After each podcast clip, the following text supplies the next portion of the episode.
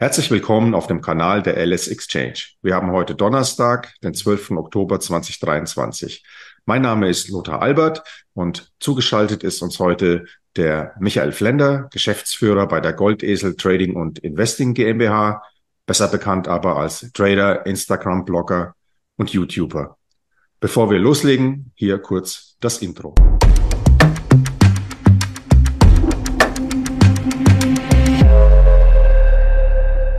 Ja, den Michael schalten wir jetzt gleich zu. Davor kurz der Blick auf den unvermeidlichen Risikohinweis. Bedenkt bitte, alles, was wir hier sagen, ist ausschließlich unsere Meinung und alles, was ihr an der Börse tut, ist auf eure eigene Gefahr. So, hallo Michael, grüß dich. Grüß dich, Lothar. Ja, ja, herzlich willkommen. Du bist ja einer großen Community in Deutschland bekannt. Meine erste Frage, wie bist du überhaupt zu dem Thema Börse gekommen? Ja, das ist echt schon eine ganze Weile her, muss ich sagen. Es müsste so in den äh, 1990ern ähm, gewesen sein. Noch, ich will nicht sagen zu Zeiten vor des Internets, aber noch zu Zeiten, wo man eher so diesen Videoteletext äh, hatte. Und da war es so, die ersten Kontakte waren dank meiner Eltern, die mir äh, ein paar Aktienfonds gekauft haben, die ich dann immer fleißig beobachtet habe im äh, Teletext, mir dann immer auf so einem kleinen Zettelchen notiert habe, wie, wie sich denn jetzt mein Arideka-Fonds entwickelt hat und habe dann auch schon mal geschaut und gemerkt, hey, dieser oben drüber, der Fonds entwickelt sich besser. Und dann habe ich das irgendwie, ja, immer, mir hat das immer Spaß gemacht, diese ganzen Zahlen zu verfolgen habe dann auch irgendwann mal angefangen, ähm, ein bisschen Zeitung zu lesen, so den Wirtschaftsteil immer von der Weltzeitung, das weiß ich noch, habe ich irgendwann auch mal ein Abo dann abgeschlossen und habe dann ähm, im Endeffekt aber wahrscheinlich wie fast jeder völlig wahllos ähm, was gelesen von wegen Deutsche Bank und äh, damals war es SAP noch und habe dann äh, meine ersten beiden Einzelaktien gekauft und die beiden waren es dann auch, ich glaube Ende der 90er, aber die habe ich mittlerweile auch schon lange wieder verkauft. Bei SAP muss man ja so fast schon sagen, leider, aber das waren so die ähm, Beginne meiner, ich sag mhm. mal, Börsenkarriere. Jetzt hat ja jeder Trader oder Investor so gewisse Stolpersteine auf dem Weg äh, hin zum Erfolg. Was würdest du jetzt im Nachhinein sagen, waren für dich die größten Stolpersteine? Boah, das ist ja genau. Also du sagst es, ähm, es ist wirklich ähm, extrem schwer, ähm, an der Börse überhaupt mal Fuß zu fassen. Ich glaube, der größte Stolperstein ist es, wenn man ähm, am Anfang dann äh, direkt relativ äh, zügig zu große Risiken eingeht. Und das Problem ist, dass die meisten, die neu an die Börse kommen, wahrscheinlich dann auch eher Aktien handeln, die ähm, sich sehr stark bewegen, äh, sogenannte Hotstocks, Penny Stocks und so weiter, aber man sich von denen natürlich dann die meisten Gewinne erhofft, weil das eben auch Unternehmen sind, über die gern besprochen wird. Ja, damals war das, als ich angefangen habe, da gab es ganz große Foren wie Wall Street Online und so weiter und dort wurden von morgens bis abends irgendwelche dubiosen Aktien hochgejubelt, dass die sich verhundertfachen oder vertausendfachen. Und als, ich sag mal, junger Anleger ist man natürlich dann schon sehr äh, von getriggert und hat dann halt diese Ölexplorer, äh, Silberminenbetreiber oder ja, irgendwelche Unternehmen, die dann Uran gefunden haben, ganz gerne mal gekauft und hat damit so seine Erfahrungen gemacht und damit eben auch große Verluste gemacht. Und ich glaube, das ist eines der Probleme, dass man dann irgendwann nur noch was von diesen Penny Stocks im Depot hat, die ähm, dann äh, sich nicht mehr bewegen und hat dann quasi sein Geld blockiert. Das ist das eine große Problem, was heute, glaube ich, eher noch ein Thema ist, weil dieser Bereich mit Penny Stocks ist so ein bisschen ausgetrocknet, sind eher der Bereich, dass man äh, mit einem kleinen Depot äh, dann versucht, mit großen Hebeln irgendwelche Aktien zu handeln, die eh schon sehr stark schwanken und damit dann eben große Verluste macht. Ne? Also so eine Art, äh, dieses Money Management ist bei vielen am Anfang noch nicht da. Hm. Ja, du hast mir das Stichwort gegeben, Hoffnung. Das Hoffnung ist eine Emotion, genauso wie Angst und Gier. Ja. Ähm, das sind, glaube ich, Dinge, über die man zu Beginn einer Trading-Karriere überhaupt nicht nachdenkt und eigentlich erst dann so in seinem weiteren Verlauf Erfahrungen sammelt und Strategien entwickeln kann, um diese Emotionen gar nicht erst entstehen zu lassen. Also zum Beispiel muss man keine Angst haben, wenn man nicht mehr Geld riskiert, als man eben zu riskieren bereit ist und hat es so im Rahmen seines Trading-Plans auch niedergelegt. Ähm, hast du bestimmte Strategien, mit, mit solchen Emotionen umzugehen? Also ich muss selbst sagen, ich bin da immer noch nicht äh, das Vorzeige, äh, der Vorzeigetrader, denn äh, ich bin immer noch in gewisser Weise emotional, aber viel, viel weniger als ich es früher, weil ich erinnere mich noch wirklich, als ich früher dann Verlusttrades hatte und so, da bin ich ähm, echt durchgedreht. Ja, also ich will hm. gar nicht sagen, was ich da alles gemacht habe, aber es gab mal Ärger äh, von Mama und Papa früher, als ich dann da oben ein bisschen etwas lauter geworden bin. Aber ähm, mit der Zeit legt sich das, man gewöhnt sich ja auch an die äh, Schwankungen.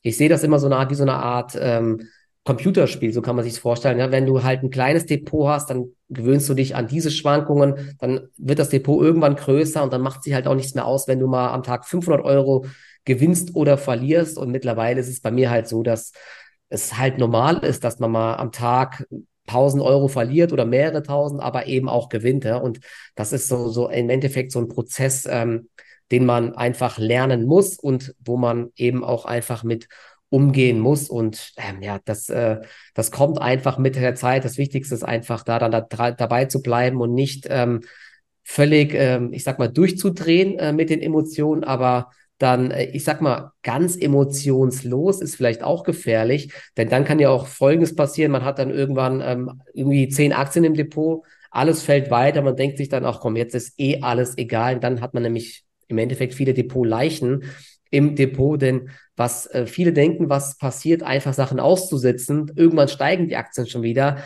Das ist so ein ganz, ganz großer Trugschluss, denn äh, manche Aktien oder sehr viele Aktien erholen sich eben nie, nie wieder. Und sowas willst du halt nicht die ganze Zeit im Depot haben.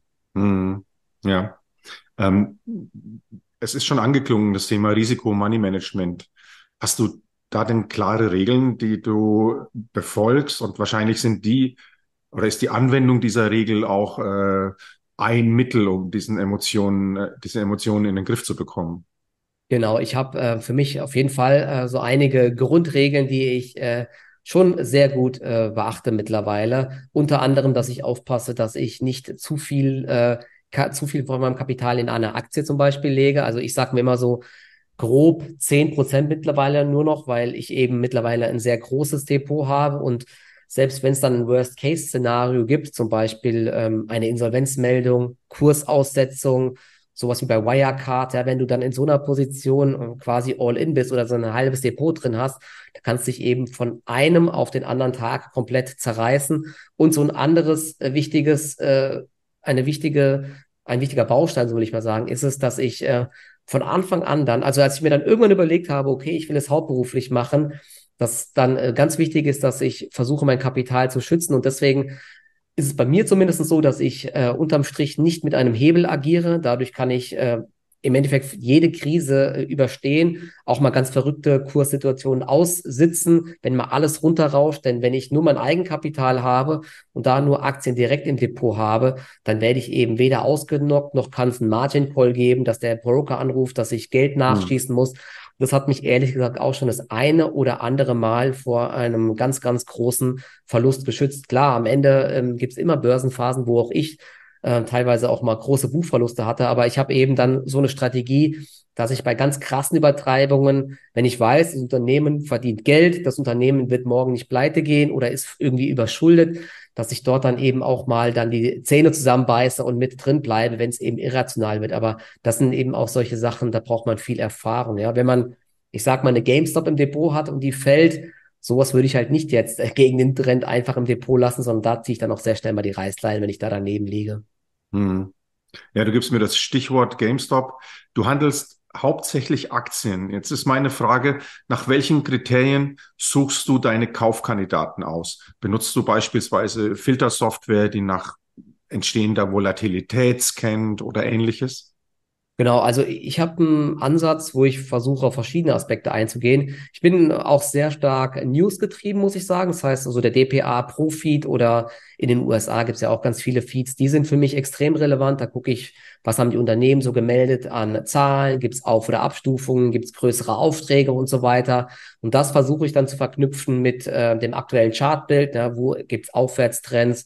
Wo gibt es vielleicht eine Bodenbildung? Wo gibt es einen Ausbruch auf neue Hochs? Genau, du hast gesagt, da gibt es ja unter anderem auch solche Screener, die dir anzeigen, Aktie am 52 Wochen hoch zum Beispiel oder Aktie mit einem größeren Momentum zum Beispiel. Ja. Das versuche ich dann alles rauszufiltern und gucke dann, so eine Kombination aus ähm, spannendem Newsflow, vor allen Dingen bei mir immer wichtig, ähm, auch ein guter Ausblick bei den Unternehmen, ne, denn Börse handelt Zukunft.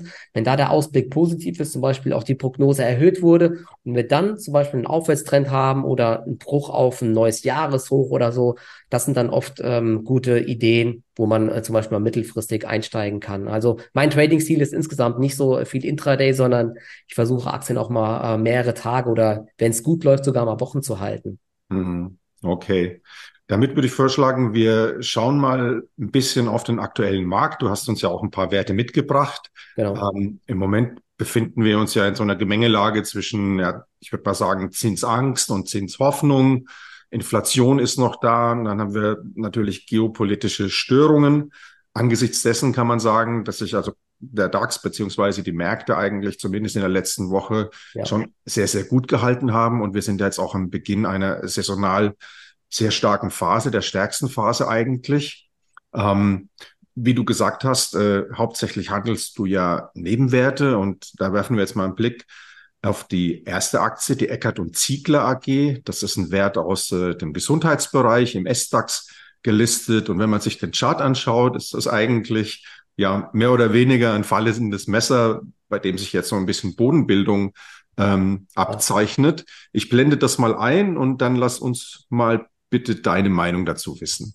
Genau, also vielleicht noch grundsätzlich mal, ich habe jetzt ein paar Nebenwerte mal mitgebracht. Ich handle auch äh, an der US-Börse sehr viel, vor allen Dingen im Tech-Bereich, aber ich habe jetzt mal die Nebenwerte mitgebracht, weil ähm, ich mir vorstellen kann, dass wir hier jetzt so langsam ähm, so, ein, so eine negative Stimmung haben bei vielen Aktien. Na, die sind so stark gefallen, dass wir Bewertungsniveaus erreicht haben und eben jetzt auch diese ähm, bessere Zyklik haben, dass wenn der Gesamtmarkt sich wieder fängt, dass es vor allen Dingen Nebenwerte sein könnten, die äh, wieder deutlich besser laufen. Denn wir haben das eigentlich in der Vergangenheit sehr häufig gesehen, dass so die Aktien aus der zweiten und dritten Reihe im MDAX, SDAX richtig gut gelaufen sind. Letztes Jahr und auch teilweise auch dieses Jahr haben wir das überhaupt nicht gesehen. Lag vielleicht auch daran, dass die Liquidität gering ist, dass die Zinsen stark gestiegen sind. Die Aktien haben es extrem schwer gehabt, aber Jetzt könnte so langsam der Zeitpunkt sein, weil einige Aktien erheben sich so langsam von ihren Tiefs.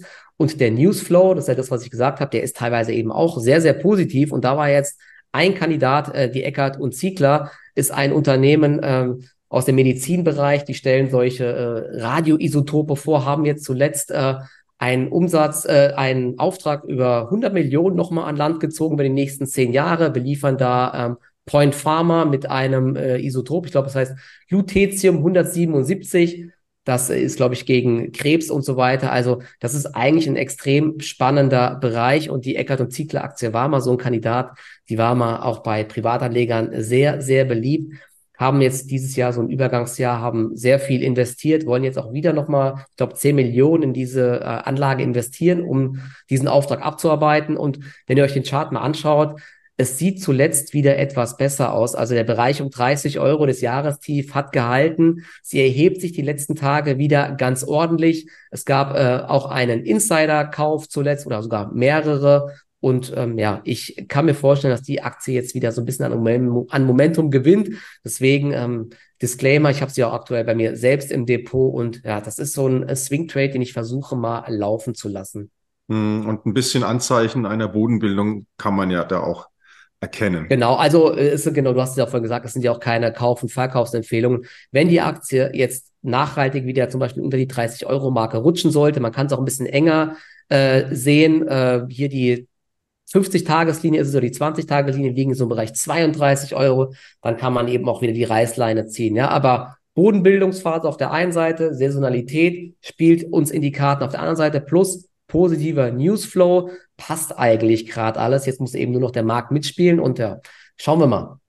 Okay, dann werfen wir einen Blick auf den zweiten Wert, den du mitgebracht hast. Das ist die Contron AG.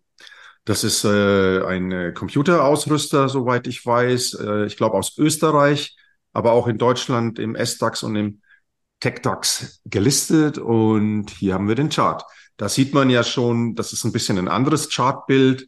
Ähm, wir hatten in 22 im Frühling hatten wir ein Tief und seitdem sehen wir da tatsächlich schon einen leichten Aufwärtstrend. Genau, die Aktie hat auch echt eine heftige Volatilität. Die war nochmal Opfer einer Shortseller-Attacke ähm, gewesen und da ist die Aktie richtig abgestürzt.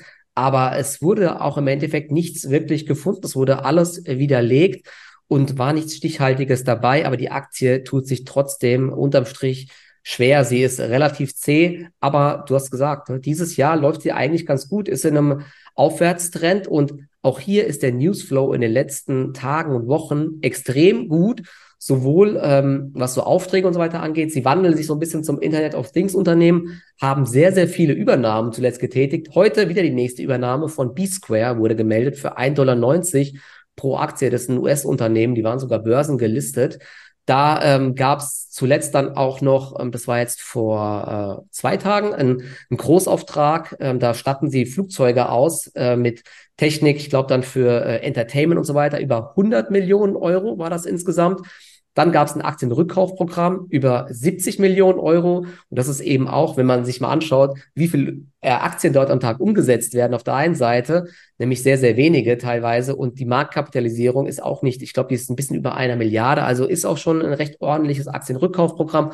Und die letzten Zahlen waren auch gut. Ich gucke gerade nochmal raus. Da haben sie nämlich ähm, gesagt, ich muss gerade nochmal schauen, äh, genau, dass sie die Ergebnisprognose voraussichtlich übertreffen werden. Also eigentlich so viele äh, Zeichen, die auf grün hindeuten. Nachteil war einfach immer zuletzt, dass die Liquidität extrem gering war. Nebenwerte wurden abverkauft.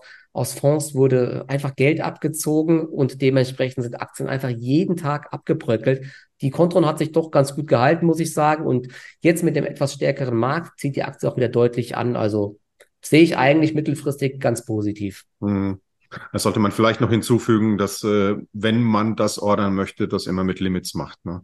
Genau, also es ist jetzt nicht so, dass da überhaupt kein Umsatz drin ist. Ich glaube, ich kann mal gerade schauen, heute ist da schon wieder einiges, ähm, äh, heute wurde schon wieder einiges umgesetzt, aber klar, bei allen Unternehmen, auch im S-DAX und so weiter, immer aufpassen und im Zweifel mit Limit-Ordern 55.000 Stücke wurden jetzt auf Xetra umgesetzt. Die Aktie ist heute auch wieder zwei Prozent im Plus, also ähm, sieht eigentlich gar nicht schlecht aus. Hm. Okay, damit kommen wir zu einem weiteren IT-Wert, das ist die GFT Technologies. Die sind tätig in der Digitalisierung, also in der Umstellung auf die digitale Welt, speziell im Finanzbereich und auch in der Fertigungsindustrie. Ähm, ich blende die auch mal ein. Hier haben wir eigentlich so ein bisschen eine Top-Bildung, ähm, sehen zuletzt aber wieder Anzeichen, dass es ein bisschen nach, nach oben gehen könnte. Genau, Sie hatten äh, vor kurzem einen Kapitalmarkttag und da haben Sie jetzt auch, äh, äh, ist ja fast so ein Buzzword, Sie wollen jetzt auch mehr mit künstlicher Intelligenz machen, haben da auch schon ganz viele Projekte umgesetzt und der ganze IT-Dienstleistersektor ist eigentlich äh, schon sehr spannend. Also ich habe jetzt mal GFT mal als Beispiel mitgebracht. Alternative wäre zum Beispiel Bechtle, die jetzt auch zuletzt eigentlich gute Zahlen hatten und auch gesagt haben, dass die Nachfrage wieder anzieht. GFT Technologies hat viele Kunden auch im Versicherungs- und Bankenbereich und die müssen ja vor allen Dingen sehr viel investieren jetzt und die hatten dieses Jahr dann mal die Prognose leicht gesenkt, bleiben aber weiter sehr, sehr optimistisch und auch hier der Newsflow zuletzt war sehr positiv. Es gibt sehr, sehr viele hohe Kursziele. Jetzt haben sie zuletzt die Prognose bestätigt und wollen, wie gesagt, vor allen Dingen im Bereich KI sehr stark wachsen. Glaube, sie hatten da auch dann nochmal eine Übernahme getätigt. Es gab auch hier Insiderkäufe. Das ist auch so eine Sache. Ich schaue mir ganz gerne immer mal an, was macht eigentlich das Management? Und wenn die eben auf diesen tieferen Niveaus am Kaufen sind, ist es eigentlich ein ganz gutes Zeichen. Die Aktie ähm, ist jetzt aber auch schon die letzten Tage, muss man sagen, von 26 auf 28 Euro gestiegen. Also schon einen ganz ordentlichen Sprung gemacht. Aber auch hier, ja, ähm, das ist eine Idee. Falls die Aktie doch wieder in sich zusammenfallen sollte. Ich werde hier im Bereich 25 äh, knapp drunter einen Stop setzen und dann äh, fliegt man eben wieder raus, wenn es doch nicht funktionieren sollte. Aber auch hier könnte jetzt äh, der Boden erreicht sein im Bereich 24 Euro. Der wurde mehrfach so ganz knapp unterschritten, hat sich aber immer wieder gefangen und jetzt kommt eben mit dem etwas stärkeren Gesamtmarkt wieder so ein bisschen Aufwärts, Aufwärtsmomentum. Deswegen sieht es hier eigentlich auch ganz gut aus. Hm. Ja, das ist eigentlich das Schöne auch an, an solchen Chartbildern, dass man eigentlich mit relativ engem Stop absichern kann im Fall. Genau, das, das ist das Schöne, richtig, weil ähm, das Problem ist immer, ne, man, manchmal wartet man dann auch sehr lang und dann, das ist so aktuell so das Problem, dass man oft dann genau falsch zum Markt läuft, weil wenn der Markt in so einer Seitwärtsphase ist, man wartet dann immer, zeigt die Aktie Stärke, Stärke, Stärke, dann kauft man irgendwann am dritten Gewinntag und dann musst du den Stop schon so weit wegsetzen und dann fliegt der, wenn du Pech hast, halt auch noch. Mhm. Und das kann wirklich sehr, sehr zermürbend sein. Deswegen bin ich lieber jemand, der dann äh, vielleicht auch mal zu früh einsteigt, aber nämlich dann wieder eng ausstoppen lasse oder ähm, dann nicht irgendwie zehn Prozent geben muss, weil diese Aktien schwanken halt sehr stark. Und hm. deswegen jetzt ist insgesamt die Frage, was passiert, wenn der Markt mal zwei, drei Tage zurücksetzt? Wie halten sich diese Aktien? Das ist eh dann nochmal so eine Art Bewährungsprobe. Aber ja, in dem Fall ist es äh, besser mal äh, vielleicht äh, nicht nach dem vierten Gewinntag einzusteigen, sondern vielleicht auch jetzt bei GFT mal kurz abwarten, wo sie sich jetzt einpendelt. Hm, okay. Ja, damit machen wir einen Sprung in die USA. CrowdStrike Holdings, äh, das ist ein Unternehmen aus der IT-Sicherheit. Ganz ja. spannendes Thema äh, heutzutage im Augenblick. Ähm, ja, da haben wir den Chart. Da sieht man auch ähm, seit ja eigentlich das ganze Jahr über schon eine relativ positive Entwicklung. Genau, also CrowdStrike war ja mal ähm, eine der Hype-Aktien, wenn man sich den Chart mal anschaut. Äh, also vom Tief von 2020 äh, hat sie sich fast verfünffacht, ja. Während der Nullzinsen ist sie dann auf exorbitante 250 US-Dollar gestiegen und hatte halt, ich glaube, die hatten ein Enterprise Value Sales Verhältnis, also quasi so eine Art Kursumsatzverhältnis von 80 bis 100. Das ist halt, also da hatten wir ja viele Unternehmen in den USA. Das war wirklich jenseits von Gut und Böse. Ich glaube zum Beispiel so eine Snowflake, die hatte sogar weit über 100 zeitlich oder Cloudflare. Das ist wirklich krass gewesen. Und im Bärenmarkt 2022 hat es diese Aktien wirklich zerlegt. Und das Verrückte ist, es lag gar nicht am operativen Geschäft dann. CrowdStrike wächst weiter stark, zweistellig. Ähm, ich glaube, die waren bei 60 Prozent, sind immer noch bei über 40 Prozent Wachstum. Trotzdem, die Aktien haben 70, 80 Prozent verloren. Du hast gesagt, seit diesem Jahr läuft es wieder deutlich besser. Und vor kurzem war auch ein Kapitalmarkttag oder eine Konferenz, ich weiß gar nicht mehr, was es war, und da haben sie die Mittelfristziele nochmal deutlich angehoben bei den, äh, bei den Wachstumszielen, die sie haben. Und das kam nochmal richtig gut an. Da gab es dann diesen Schub über die 150 Dollar Marke und ich kann mir vorstellen, sofern der Gesamtmarkt weiter gut läuft, ist CrowdStrike so eine Aktie, die äh, mit ganz vorne schwimmen wird. Das Problem ist trotzdem, die Bewertung ist weiter hoch, aber sie sind sehr stark Cashflow positiv. In den USA ist ja immer das Problem, dass sie dann nach Gap-Ergebnis oft noch negativ sind, weil es ja diese hohen Share-Based Compensations gibt, also diese ganzen Mitarbeiteroptionen. Das verhagelt dann oft die äh, Ergebnisse, aber sie generieren extrem viel Cash man sieht sie jetzt, die Aktie ist in einem richtig schönen Aufwärtstrend. Deswegen hier versuche ich die Gewinne laufen zu lassen. Ich habe sie auch bei mir im Langfristdepot und da wird sie auch bleiben. Aber also Stand jetzt vielleicht mal kurz abwarten, äh, ob sie nochmal einen kurzen Rücksetzer macht, vielleicht so in 100, in Richtung 165 Dollar, weil da sind wir wieder beim Thema, Lothar. Du hast gesagt, wo sicherst du jetzt so ein Trade ab? Ja, also Bereich 150 Dollar könnte man äh, absichern oder vielleicht im Bereich äh, 160 Dollar, aber sie steht halt gerade bei 178 Dollar. Also das tut dann schon weh, wenn man ausgestoppt wird. Und eigentlich mhm. soll ja ein Stop einen schützen und nicht, äh, dass man sich dann extrem ärgert, wenn man ausgestoppt wird. Deswegen, ich würde jetzt hier nicht hinterherlaufen, sondern vielleicht einen kleinen Rücksetzer abwarten. Der kann ja auch jetzt kommen.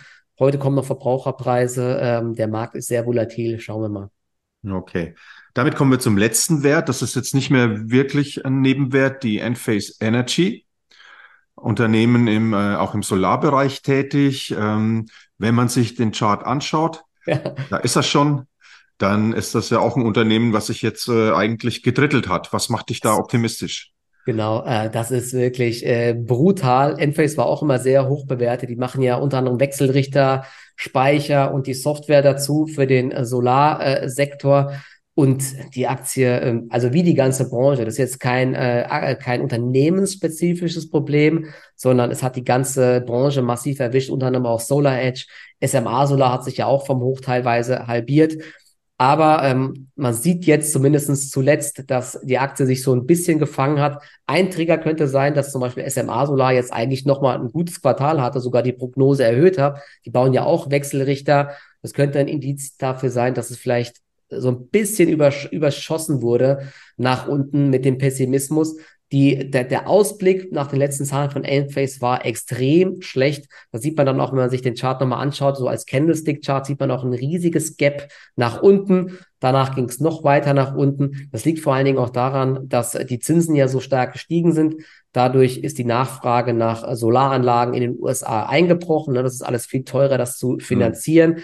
Aber da wir ja jetzt diesen Zinspeak hoffentlich haben, wir wissen es ja nicht genau, vielleicht kommt noch eine Zinserhöhung, ich denke aber eher nicht, könnte es sein, dass sich auch jetzt im Solarbereich dann irgendwann wieder eine Belebung ähm, ergibt und die Aktien nehmen solche Entwicklungen eben auch ganz gerne mal vorweg. Man sieht jetzt auch die letzten Tage, hat sie sich schon richtig schön erholt. Wahrscheinlich äh, jetzt die Hoffnung, weil Notbanker sich ja so ein bisschen geäußert haben, dass es die letzte Zinserhöhung doch gewesen sein könnte, dass die Wirtschaft trotzdem vielleicht eine weiche Landung hinlegt und dementsprechend ähm, die Aktie hat jetzt die 20 und die 50 Tage Linie geknackt. Es ist trotzdem noch, ja, wenn man sich das anschaut, ein, krasser Abwärtstrend, aber man kann so eine Aktie immer mal probieren. Also ich handle sowas ganz gerne mal, dann mit einem engen Stop und immer mal gucken, ähm, ob sie sich fängt und wenn man ausgestoppt wird, dann eben eng ausgestoppt wird. Aber für mich ist in diesem ganzen Sektor jetzt doch ein bisschen zu viel Pessimismus und das, da könnte man mal antizyklisch agieren, ja, und dann vielleicht im Hype wieder verkaufen. Ne? Deswegen, dass man nur als Idee, so als gefallener Engel. Grundsätzlich bin ich kein Fan davon, denn oft gibt es ja Gründe dafür, wie so eine Aktie so stark fällt. Hat auch hier Gründe, aber an sich ähm, sieht es für den Solarsektor langfristiger weiter ganz gut aus. Vor allen Dingen für so Anbieter von Wechselrichtern und Speichern. Okay. Ja, das war unser letzter Wert, Michael. Ganz herzlichen Dank. Äh, ich glaube, äh, das war eine tolle Geschichte für unsere Zuschauer und ich äh, freue mich schon aufs nächste Mal. Dankeschön. Bis zum nächsten Mal. Gerne. Tschüss, Michael. Ciao. Das war es von der LS Exchange. Bitte bleibt auch informiert über unsere anderen Kanäle auf X und Instagram.